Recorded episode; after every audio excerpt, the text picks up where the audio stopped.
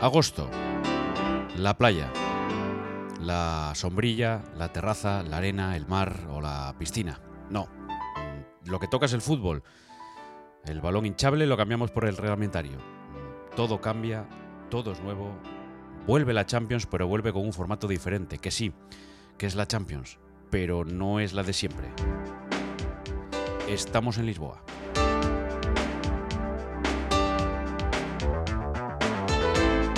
Nos estamos habituando a viajar y ya no es tan extraño asomarse a un aeropuerto.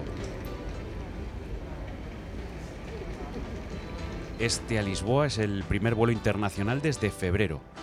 Hasta ahora todos han sido vuelos nacionales o viajes por tren o carretera para continuar con la liga. Lisboa esperaba una Champions en realidad sin esperarla.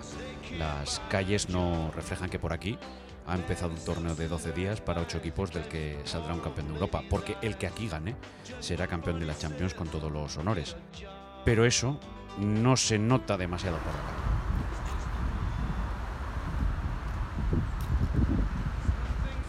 Aceras medio vacías, terrazas lejos de estar llenas y, de momento, nubes, temperaturas más cercanas a los 20 grados que a los 30 o 40 que hemos tenido en España en esta última semana.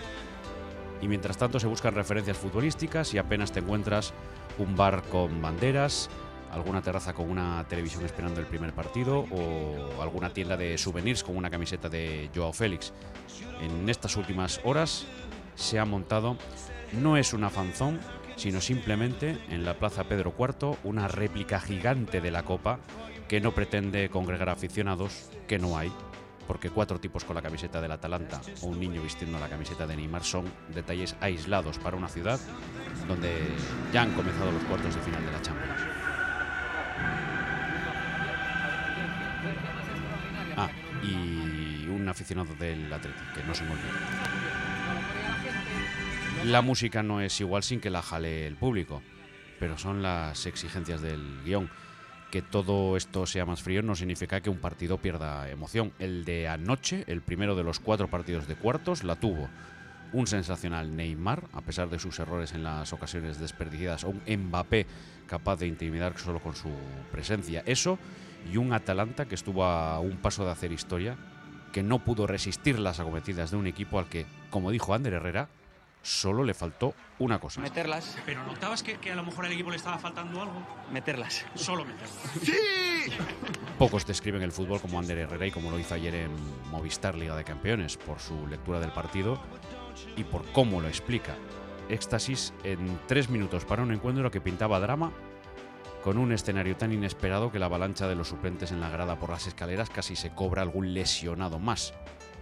Así que espera el Paris Saint-Germain, rival, que puede ser el Atlético, que no está solo en Lisboa, porque a su llegada vio a ese aficionado que antes te contaba con la camiseta roja y blanca en el hotel de concentración.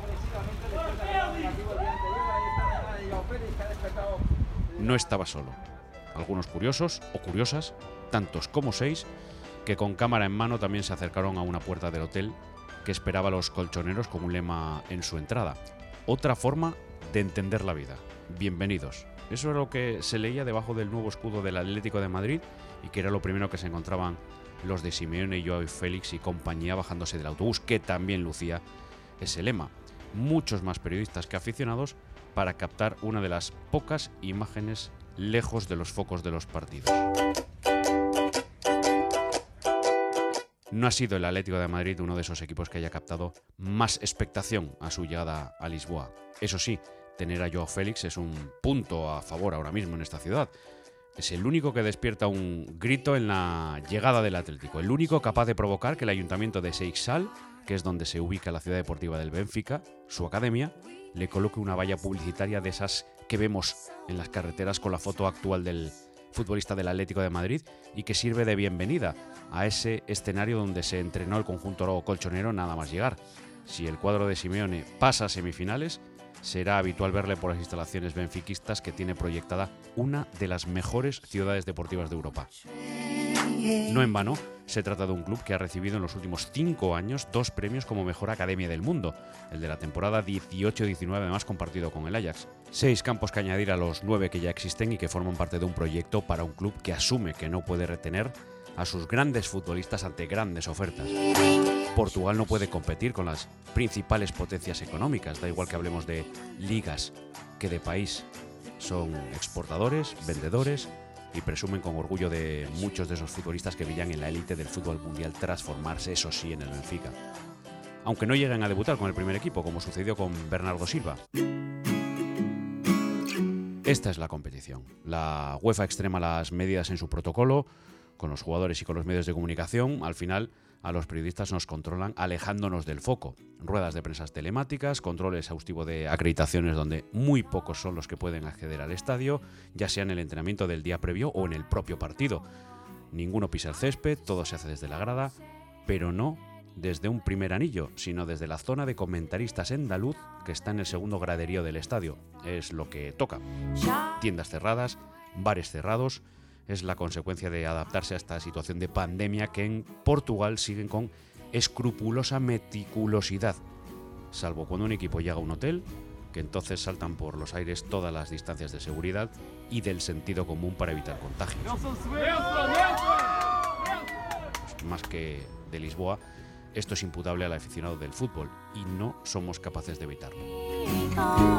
La mascarilla casi es lo de menos. Todos los días hay que rellenar un formulario pidiendo permiso para acceder a los dos estadios, aceptar todas las condiciones impuestas por la UEFA en lo relacionado al COVID-19, que no es otra cosa que asegurar que no lo has pasado en los últimos 14 días, que no has tenido ningún síntoma y que eres responsable no todos podemos pasar a los estadios todos los días, sino que además hay unas listas de acreditados muy acotadas. Y eso depende, por ejemplo, del número de medios, de los equipos que sean de tu país y, por supuesto, con un número límite de personas por medio. En televisión son cinco por partido, solo lo imprescindible. No solo nos concierne a los periodistas, esto afecta a todos.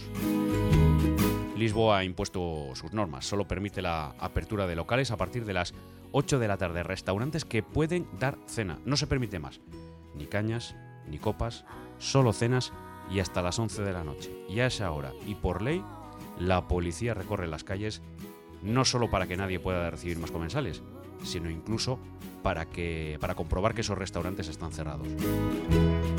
El hotel Cumple además con un protocolo que obliga a cuatro horas de cuarentena en las habitaciones que dejan salir a huéspedes y que esperan a los nuevos inquilinos. Los desayunos son por turnos, aproximadamente de media hora, con la ayuda del camarero que hasta pulsa el botón de la máquina del café. Nadie debe tocarlo.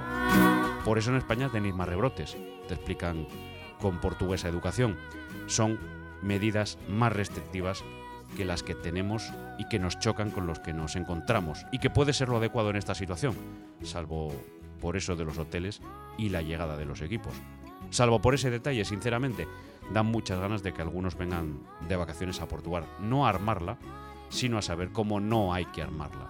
Y no solo porque aquí se esté jugando la Champions, que se está jugando, sino porque esto nos demuestra que hay que seguir caminando.